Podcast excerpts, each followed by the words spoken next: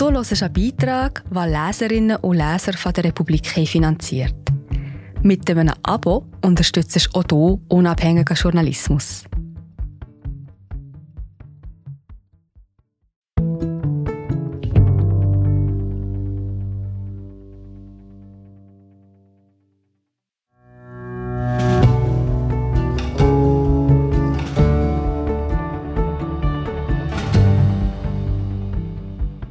Als sie Kabul einnahmen, gaben sich die Taliban versöhnlich. Niemand habe Vergeltung zu befürchten. Mädchen dürften in die Schule, Frauen arbeiten. Heute sieht die Realität in Afghanistan ganz anders aus. Ein Jahr unter den Taliban von Emran Feroz. Gelesen von Patrick Fenitz. Farouk Wardak ist in den letzten Jahren sichtlich gealtert. Seine Haare sind grau geworden und er hat Gewicht verloren. Doch Afghanistans einstiger Bildungsminister wirkte glücklich, als er kürzlich am Kabuler Flughafen landete und von Vertretern des Taliban-Emirates empfangen wurde. Der 63-jährige Wardak ist nicht der erste Offizielle der im letzten Sommer gestürzten Regierung, der in seine Heimat zurückgekehrt ist, aber der bis dato höchste. Das machte die Rückkehr Wardaks zu einem kleinen Scoop für das neue Regime, der entsprechend zelebriert und propagiert wird. Ihre Message? Seht her, die von uns ausgerufene Amnestie ist keine Lüge. Nach der Einnahme von Kabul im August 2021 hatten die Taliban verkündet, alle Mitglieder der gestürzten Regierung und des dazugehörigen Sicherheitsapparats könnten an ihre Arbeitsplätze zurückkehren. Wardak, der hauptsächlich in der Amtszeit von Ex-Präsident Hamid Karzai tätig war, gehörte zu den korruptesten Politikern Afghanistans. Sein Ministerium war unter anderem für sogenannte Geisterschulen verantwortlich, durch die regelmäßig ausländische Gelder in Millionenhöhe akquiriert wurden, leerstehende oder ausschließlich auf dem Papier existierende Gebäude, die als Schule geführt wurden. Sie sind ein Grund dafür, warum bis heute in vielen Landesteilen Bildungseinrichtungen fehlen und Männer wie Wardak während Karzais Amtszeit steinreich wurden. Wie die meisten anderen Mitglieder des afghanischen Kabinetts lebte Wardak in Saus und Braus und führte ein Jet-Set-Leben. Verschiedenen Berichten zufolge soll er mehrere Immobilien im Ausland besitzen in den Vereinigten Arabischen Emiraten, einem Hort der afghanischen Korruption, besaßen Wardak und seine Ehefrau mindestens zwei Luxusimmobilien. Kurz nach Wardaks Rückkehr nach Kabul machten dann auch alte Interviews die Runde, in denen der Ex-Minister unter anderem die Existenz der Taliban leugnete oder die Korruption der alten Regierung relativierte.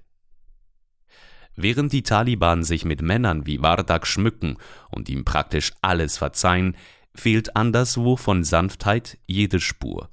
Zwar sagte Taliban-Sprecher Zabihullah Mujahid im vergangenen Sommer, niemand habe Vergeltung zu befürchten. Doch in der Realität sieht der Alltag düster aus. Bereits im November veröffentlichte die US-amerikanische Menschenrechtsorganisation Human Rights Watch einen Bericht, demzufolge seit der Machtübernahme der Taliban mehr als 100 ehemalige Sicherheitskräfte getötet wurden oder verschwunden sind. In einigen Fällen hätten lokale Taliban-Kommandeure Listen mit Personen zusammengestellt, die aufgegriffen und getötet werden sollten Gemäß einer Recherche der New York Times wurden in den ersten sechs Monaten der Taliban-Herrschaft rund 500 ehemalige Regierungsangestellte und Ex-Soldaten verschleppt oder getötet. Auch Videoclips, die in den letzten Monaten auf Social Media geteilt wurden und oftmals nicht verifiziert werden konnten, zeigten, wie Mitglieder der zerfallenen Armee gefoltert oder getötet wurden. Es gibt keine Amnestie, die Taten der Taliban sprechen für sich, sagte etwa der irische Afghanistan-Kenner Michael Sample. Währenddessen sprachen die Taliban angesichts der Vorwürfe von abtrünnigen Elementen und persönlichen Feindschaften. Todeslisten und eine systematische Verfolgung von Ex-Soldaten gebe es nicht. Ein Mann, der selbst zu den Gejagten gehört, ist der 25-jährige Samim, der eigentlich anders heißt. Der ehemalige Soldat ist gezwungen, sich zu verstecken Zurzeit befindet er sich im Haus seines Bruders in der nördlichen Provinz Baglan. Ich verlasse das Haus selten, und wenn, dann nicht alleine, sagte Samim bei einem Besuch der Republik im März. Einst führte Samim ein ganzes Bataillon im Kampf gegen die Taliban. Heute verbringt er viel Zeit mit Haus- und Gartenarbeit. Doch sein Kampf gegen die Extremisten, die heute seine Heimat regieren, verfolgt ihn weiterhin. Während der Amtszeit von Ex-Präsident Karzai absolvierte Samim die Militärakademie in Kabul und schloss sich den Streitkräften an, die von den USA und anderen NATO-Staaten bewaffnet und ausgebildet wurden. Er arbeitete sich hoch und landete schließlich bei den Spezialkommandos, Eliteeinheiten, die das machen. Wir sind gerade wieder da. Hallo, ich bin Marie José, Wissenschaftsjournalistin bei der Republik. Und ich tue dich hier kurz stören. Mir gefällt bei der Republik, dass sie vertiefen. Es sind mehrheitliche Geschichten, die auf Hintergrund eingehen. Für das Lesen oder Hören, beim Joggen, beim Kochen oder wie man noch einen langen Tag vor dem Computer einfach möchte die Augen zutun. Wir sind werbefrei und nur von unseren Leserinnen und Lesern finanziert. Unter republik.ch slash hallo kannst du auch hier ein Abo lösen. So, und das war es auch schon mit der Störung.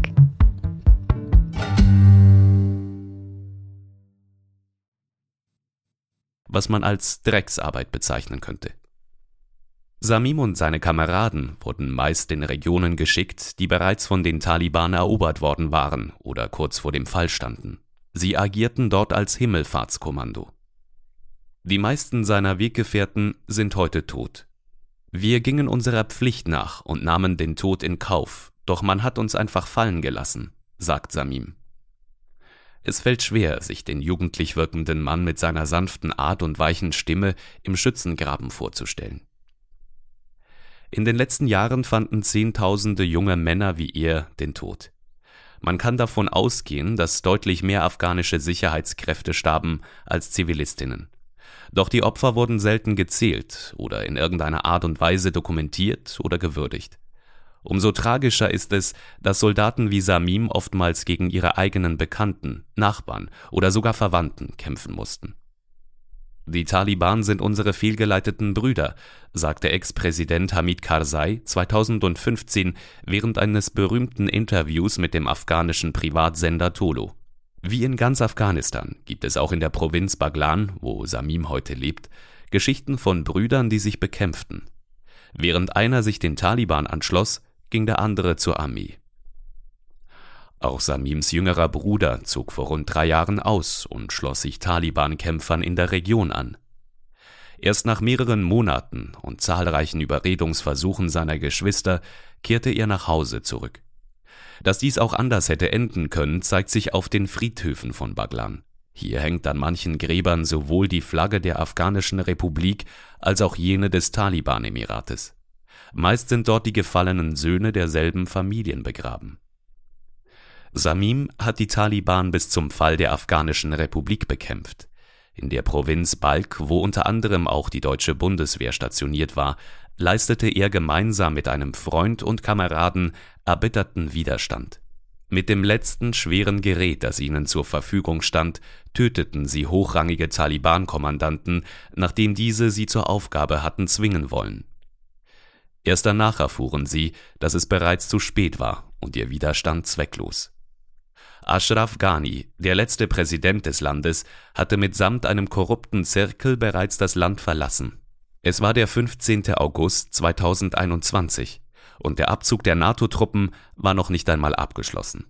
Das war für uns ein schwarzer Tag. Ich wünschte, ich hätte ihn nicht erlebt, sagt Samim. Alles, wofür er gekämpft habe, sei an diesem Tag untergegangen. Dass das korrupte Klientelregime in Kabul fiel, bevor der letzte US-Soldat das Land verlassen hatte, machte dessen Schwäche deutlich. Zum Vergleich, die afghanisch-kommunistische Diktatur in Kabul konnte sich nach dem Ende der zehnjährigen sowjetischen Besatzung weitere drei Jahre halten und fiel erst 1992, als die Mujahedin-Rebellen Kabul eroberten Ex-Soldat Samim macht für den Fall der Republik nicht in erster Linie jene Taliban verantwortlich, die er jahrelang bekämpft hat und die ihn nun jagen, sondern seine einstige Regierung. Diese sei derart korrupt gewesen, dass sie das Land verkauft habe. Was Samim und viele andere Afghanen damit meinen, ist in der Regel eine Mischung aus Fakten, Mutmaßungen und Verschwörungstheorien. So ist etwa die Annahme verbreitet, dass die Ghani-Regierung hinter den Kulissen mit den Taliban zusammengearbeitet und diesen praktisch kampflos das Feld überlassen habe. Aufgrund des zunehmenden Ethnonationalismus in manchen politischen Lagern wird in diesem Kontext auch von einem paschtunischen Plot gesprochen. Demnach hatte sich der Ex-Präsident, ein Paschtune, mit den mehrheitlich paschtunischen Taliban verschworen, um nicht paschtunische Akteure im Land zu schwächen und die Macht weiterhin in paschtunischen Händen zu zentralisieren. Tatsächlich sprechen die meisten Fakten bis zum heutigen Tag eher gegen einen solchen Megakomplott. Vielmehr führte eine Reihe von Umständen, die seit Jahren bekannt waren, zum Fall der Afghanischen Republik. Die Korruption innerhalb des Militärapparats war allgegenwärtig und beeinflusste den Alltag von Soldaten in vielerlei Hinsicht. So wanderten etwa die Gehälter von sogenannten Geistersoldaten, sprich Soldaten, die nur auf dem Papier existierten, in die Taschen korrupter Offizieller, während die echte Armee in einen desolaten Zustand geriet und Fußsoldaten oft das Nötigste fehlte, von der Munition bis hin zur Nahrung. Politisch trug einiges dazu bei, dass die Taliban zurückkehrten und Präsident Ghani flüchtete. Dazu gehörten vor allem die sogenannten Friedensgespräche zwischen der Trump-Administration und den Taliban unter Ausschluss der Kabuler Regierung und anderer innerafghanischer politischer Akteure. Der 2020 im Golfemirat Katar unterzeichnete Abzugsdeal war nicht nur reines Appeasement den Taliban gegenüber, sondern führte auch zu einer überschätzten Selbstwahrnehmung der Extremisten, während die Moral der Gegenseite erheblich geschwächt wurde. Das wurde vor allem auf dem Schlachtfeld bemerkbar. Kurz nach dem Deal wurden 5000 inhaftierte Taliban-Mitglieder aus den Gefängnissen entlassen, sagt Ex-Soldat Samim dazu. Natürlich war das ein herber Schlag für uns, vor allem auch, weil viele dieser Männer direkt auf das Schlachtfeld zurückkehrten und uns bekämpften. Dass sein Kampf endgültig vorbei ist, bezweifelt Samim. Die letzten Monate hätten verdeutlicht, dass die Amnestieversprechen der Taliban eine Lüge seien. Soldaten wie ihm verzeihe man weiterhin nicht, sagt er. Ja, ich habe viele von ihnen getötet, doch die Taliban haben auch sehr viele meiner Kameraden ermordet. Es war Krieg, wir folgten unseren Befehlen. Klar ist, dass Samim sich nicht für immer verstecken kann. Im Haus seines Bruders, der zu allen Seiten stets gute Kontakte pflegte, ist er zwar vorerst sicher. Eine langfristige Lösung sei dies allerdings nicht, sagt Samim. Seit ihrer Machtübernahme sind die Taliban landesweit in zahlreiche Häuser eingedrungen, um versteckte Waffen und Männer wie ihn zu finden. Seine Uniform hat Samim längst verbrannt. Dokumente, die seine frühere Arbeit belegen, hat er vergraben. Falls die Taliban so weitermachen, muss ich wohl wieder kämpfen, sagt er. Obwohl die Taliban mittlerweile den größten Teil des Landes kontrollieren, gibt es weiterhin Widerstand. Auch hierfür ist Baglan exemplarisch. Während in manchen Regionen, in denen früher gekämpft wurde, eine neue, eigenartige Ruhe herrscht, ist anderswo der Konflikt neu aufgeflammt. In den Distrikten Andarab und Kostwerfereng etwa haben sich Anti-Taliban-Milizen gebildet, die der Nationalen Widerstandsfront angehören. Sie bestehen hauptsächlich aus Überbleibseln des zerfallenen Militärs und verschiedener Warlord-Strukturen, die zuvor dominierten. Auch einige von Samims Kameraden haben sich den Milizen angeschlossen. Wir haben nur den Kampf gelernt, auch wir können uns in den Bergen verschanzen und den Taliban Probleme machen, sagt er. In den letzten 20 Jahren waren es vor allem die Taliban, die sich dem Guerillakrieg verschrieben hatten. Doch mittlerweile hat sich die Konstellation verändert. Während die einstigen Guerillos versuchen zu regieren, greifen die gestürzten Militärs aus dem Hinterhalt an. Wie effektiv der Widerstand ist, lässt sich allerdings schwer sagen. Seine offiziellen Sprecher, die allesamt im Ausland sitzen, fielen in den letzten Monaten vor allem durch Falschinformationen und Gerüchte auf, während die meisten Nachrichten, die aus betroffenen Regionen dringen, von den Taliban zensiert und unterdrückt werden. Selbst in Baglan wissen viele Menschen nicht, wem sie glauben sollen. In Bezug auf Andarab sagten im März mehrere Einwohnerinnen gegenüber der Republik, das sind doch alles Facebook-News, dort herrscht gar kein Krieg. Gleichzeitig berichten andere von Taliban-Massakern und verließen sich dabei in erster Linie aufs Hörensagen. Afghanistans Geschichte hat immer wieder gezeigt, dass kein erfolgreicher Guerillakampf im Land möglich ist ohne ausländische Unterstützung. Die afghanische Mujahedin-Gruppen der 1980er Jahre erhielten ihre Stinger-Raketen für den Kampf gegen sowjetische Militärhubschrauber von den USA. Die Taliban konnten sich in den letzten Jahren unter anderem dank pakistanischer Hilfe reorganisieren und dabei auch auf die Hilfe anderer regionaler Akteure setzen. Im Fall der Nationalen Widerstandsfront ist dies zurzeit aber kaum der Fall. Obwohl die internationale Staatengemeinschaft wenig bis gar nicht mit dem Taliban-Emirat zusammenarbeiten will, scheint sie sich mit dem aktuellen Status quo am Hindukusch abgefunden zu haben. Ein beträchtlicher Teil der heutigen Realität in Afghanistan bildet ein weiterer Krieg, den die Taliban seit ihrer Machtübernahme erklärt haben, der Krieg gegen die afghanische Frau. Er wird an verschiedenen Fronten deutlich. Obwohl die Taliban im letzten Sommer noch verkündet haben, Frauen sollen arbeiten, sie seien Teil der Gesellschaft, werden sie nun zunehmend aus der Öffentlichkeit verdrängt. Seit die Extremisten wieder in Kabul regieren, ist es Mädchen in nahezu allen Provinzen des Landes verboten, die Oberstufenschule zu besuchen. Ihr Versprechen, alle Schulen zum Frühlingsbeginn zu öffnen, brachen die Taliban im März. Während ein Taliban-Sprecher Ausreden vorschob und von fehlenden Schuluniformen sprach, wurde klar, die Hardliner der 1990er Jahre haben abermals das Sagen, während die moderat und pragmatisch wirkende Taliban, die in den Medien auftreten, in den Hintergrund gedrängt wurden. Klare Kleidungsvorgaben gibt es mittlerweile für alle Geschlechter. Frauen wird eine Gesichtsverschleierung empfohlen. Nachrichtensprecherinnen müssen ihr Gesicht verdecken. Während man die Direktive auf den Straßen afghanischer Großstädte schwer kontrollieren kann, sind vor allem Medien einem enormen Druck ausgesetzt. Dort verschwinden Frauen entweder ganz oder sie verdecken ihr Gesicht mit Corona-Masken. Ich befinde mich in einem Zustand permanenter Wut, sagt die 74-jährige Frauenrechtlerin Mabuba Serash. Sie gehört zu den wenigen prominenten Aktivistinnen, die weiterhin im Land leben und den neuen Machthabern die Stirn bieten. Ich verstehe nicht, was diese Männer wollen. Sollen wir uns einfach in Luft auflösen? fragt sie. In den letzten Monaten wurde unter anderem verkündet, dass afghanische Frauen ohne männliche Begleitung nicht mehr reisen dürfen.